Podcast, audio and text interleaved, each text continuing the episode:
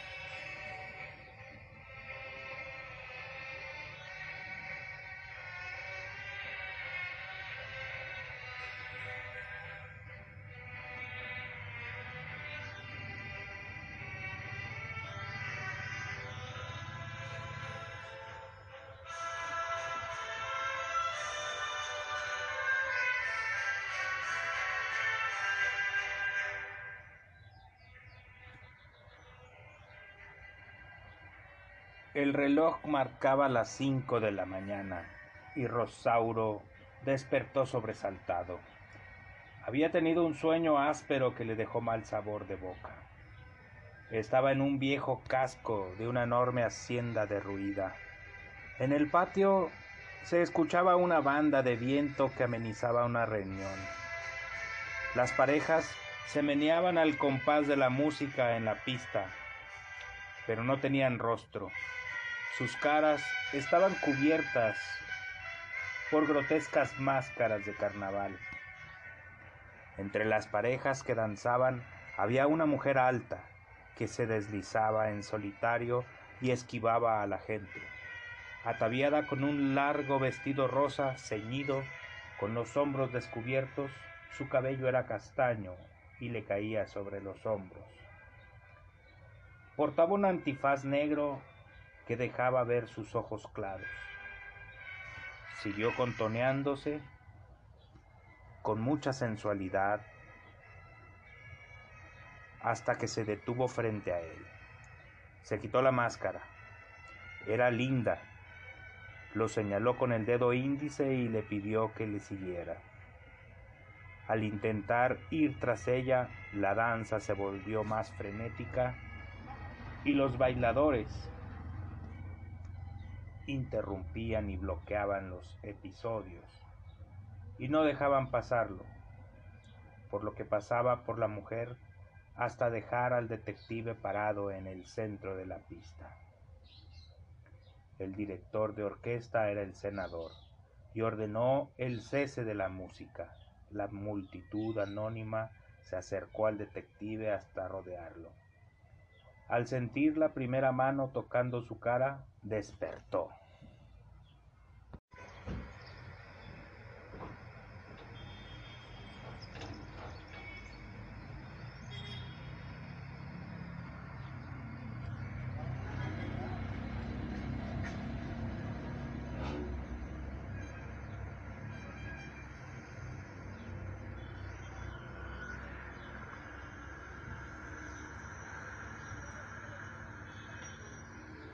Lo lejos se escuchaban ruidos de motor.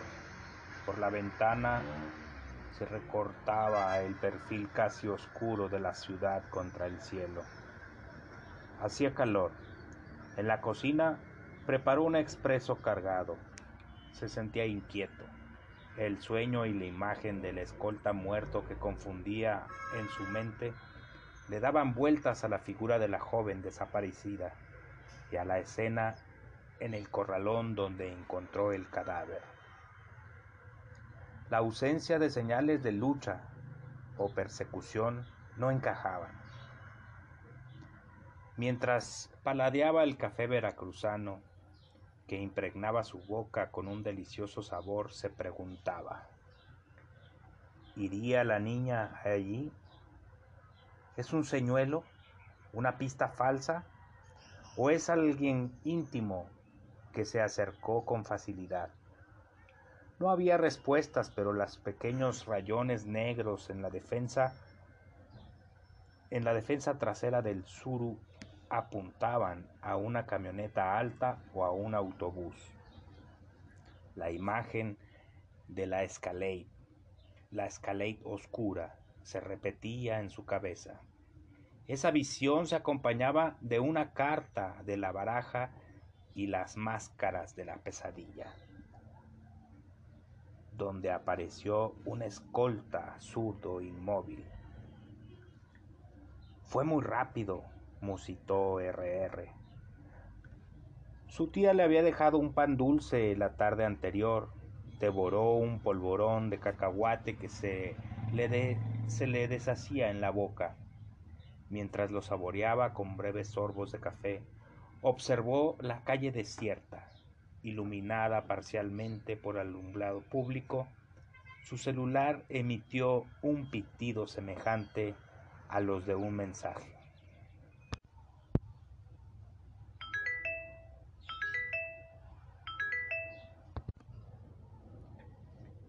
Era Lenin. Ya tengo información del pendejo del rutilismo. Nos vemos a las nueve en el Sambors de los Azulejos. Tú pagas el desayuno. Algo no estaba bien. Una hora antes de las nueve, RR llegó a los azulejos, un palacio recubierto de talavera poblana. Por capricho de la quinta condesa del Valle de Orizaba, los hundimientos del terreno le dejaban la apariencia de estar inclinado. Odiaba ese lugar, le recordaba a su exmujer, Ana Medina, una morena con la que estuvo casado después de entrar a la policía.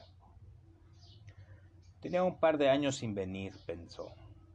Ella le reclamó su ausencia, su frialdad y su desapego por el mundo. En el bar de la planta alta tuvieron su última pelea y desde entonces no la volvió a ver. En ocasiones, RR soñaba la imagen del mural, el mural de Orozco, omniscencia, un mural incrustado en el descanso de las escalinatas, donde un indígena hincado dormía.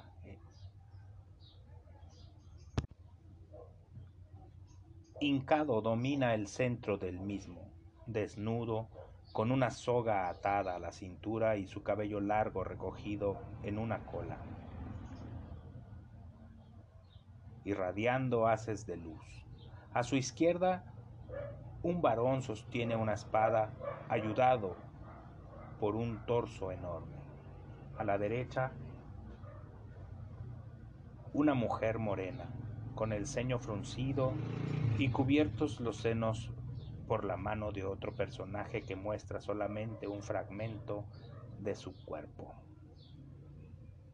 La figura de la derecha aparecía en su mente, como Ana.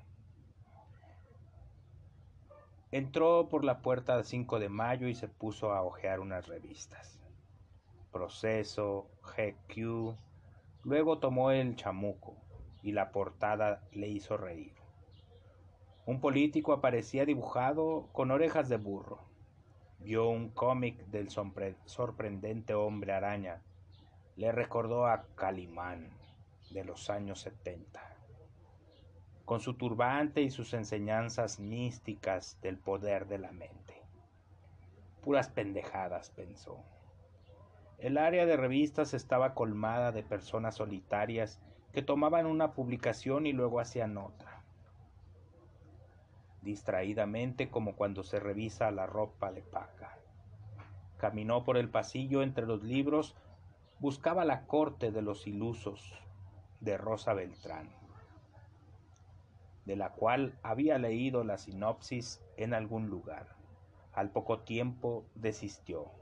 Abundaban los libros de, autoayuda y las historias de fantasías poblaban las repisas.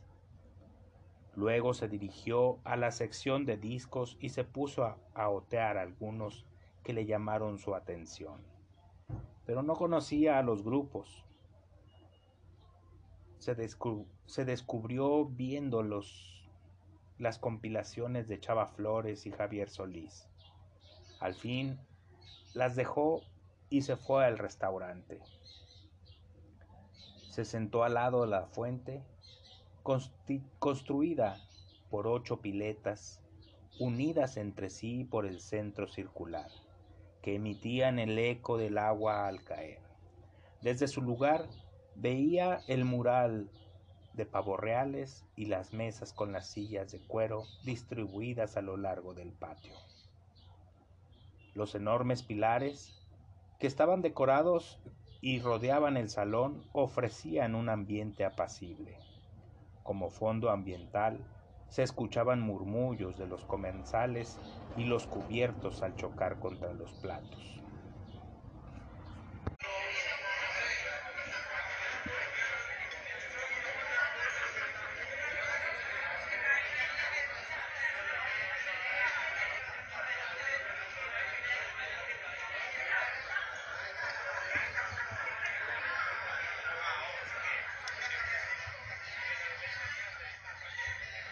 Buenos días, soy Mayra.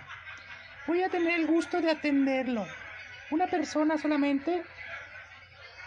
La camarera vestida con un traje amplio de colores y un fajín y un pequeño pañuelo en la cabeza a manera de moño. Espero a alguien. Café con pan dulce mientras espera. No, solo café, gracias. La camarera salió de su campo de visión y el detective se sintió irritado. Le molestaba el sitio, el olor, los ruidos y en particular el recuerdo de Ana. Él siempre le platicaba la historia del lugar, del pintor húngaro Pakolov y su trabajo en el muro, de la casa obrera y muchos datos que ella simplemente ignoraba. En la última discusión, RR la insultó y Ana le mencionó un retraso en su regla. Lo dejó y nunca la volvió a ver. Intentó, intentó buscarla en un par de ocasiones, pero sus antiguos suegros le negaron cualquier información argumentando no haberla visto. Rosauro por poco golpeó al anciano que le impidió el paso. Nunca supo si estuvo embarazada y el detective rompió todo contacto con su antigua vida. Amigos en común, restaurantes favoritos, bares donde congeniaban. En forma gradual se volvió más solitario y sombrío. Lenin se sentó de súbito, frente a él y dio un golpe en la mesa con la mano abierta, sobresaltando al detective ensimismado. ¡Eh, pinche mocoso! ¿Le sigues llorando a la vieja esa? Viejo rabo comunista. ¿A, a ti qué te importa? Nomás decía, mi Judas, no vaya a ser que te pongas loco otra vez. ¿Cuánto tiempo llevas sin peinar la rata? Lo suficiente para saber que ya me hace falta. Hasta tu nieta de veinte me la echaba. ¿Qué pasó, licenciado? ¿Ya con la familia? ¿No te gustaría ser mi abuelito? Abuelo, tu chingada madre. Bueno, bueno, ya. No te sulfures, Stanley. ¿Qué se te antoja para almorzar? A mí tráigame unos huevitos motuleños, chula. Le pidió Lenny a la mesera cuando ésta se acercó. Para mí, por favor, molletes y más café.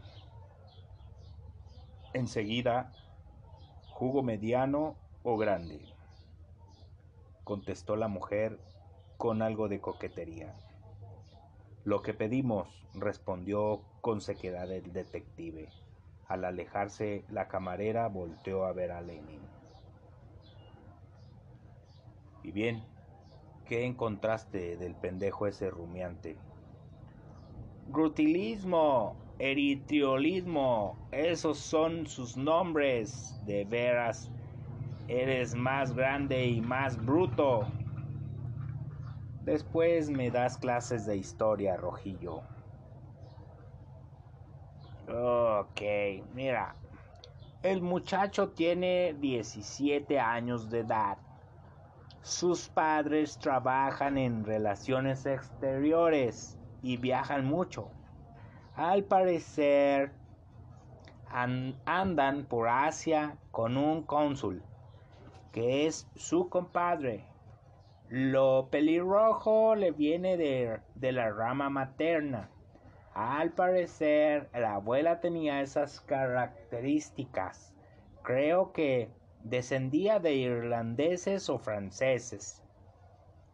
Uh, ¿y el rumiante dónde está? El chamaco está en Huaxtepec con unos amigos y su nueva novia de la Ibero. Al parecer estará ahí toda la semana. ¿Tienes la dirección? ¿Qué pasó? Hasta la pregunta ofende, RR. ¿Cuándo te he fallado, mi azul? Sé hasta qué hora se va al antro con sus amigos. Solo es cuestión de que quieras ir. Mm, ¿Cómo lo encontraste? Un buen mago nunca revela sus secretos. Pero como eres mi compadre, te lo voy a decir. Todo está en el Facebook. no mames. En, la foto que me entregaste aparece una ex hacienda. Es la de San Nicolás o Pantitlán. Aunque es solo un casco viejo, ahí se reúnen los jóvenes a platicar antes de ir al salón de fiestas o a empedarse o a fajar, lo que sea. Ahí van a los puentes, en los puentes, o a pasar temporadas breves al calor de Cuernavaca, vacaciones, fines de semana, puentes, pintas, ya sabes. ¿Y? ¿Y que mis amigos antiguos camaradas de Partido Radical en Tepoztlán y en Jutepec, por eso les pedí que investigaran y zas. Pues bueno, apareció el imbécil del pelirrojo. Allá todos lo conocen por sus borracheras y sus del despilfarros. Es ahí de don José Julián Santander y de doña Fernanda Almanza. El pendejo que busca se llama Iker. Su familia posee varias propiedades en el centro del país y una casa en, en el rancho Tetela por la calle Estrella del Norte, una zona muy fresa allá en Cuernavaca. Oh, suena fácil. Fácil. Fácil, hijo de la chingada. Al compañero camarada del partido lo golpearon sus guaruras por andar preguntando pendejadas. La calle está cerrada y es casi imposible entrar están cercados y muy bien protegidos. Ya le debo a mi camarada un kilo de mota por ese favorcito. Mm. ¿Y qué más sabes? No mucho. Que el cabeza de cerrillo ha estado parte del mes allá y que tu pequeño sospechoso es más tonto que un tamal. Además, es insufrible. Eh, el cabrón no ha terminado la preparatoria y la mayoría de sus compañeros están internados en el extranjero. En cambio, él reprueba y reprueba el muy pendejo. Tenemos que hacer una visita. ¿Tienes algo que hacer, bolchevique? Yo soy materia dispuesta, mi Roro. Solo si hay viáticos, ya sabes. Pues vamos de fin de semana. Vamos a Cuernavaca, güey.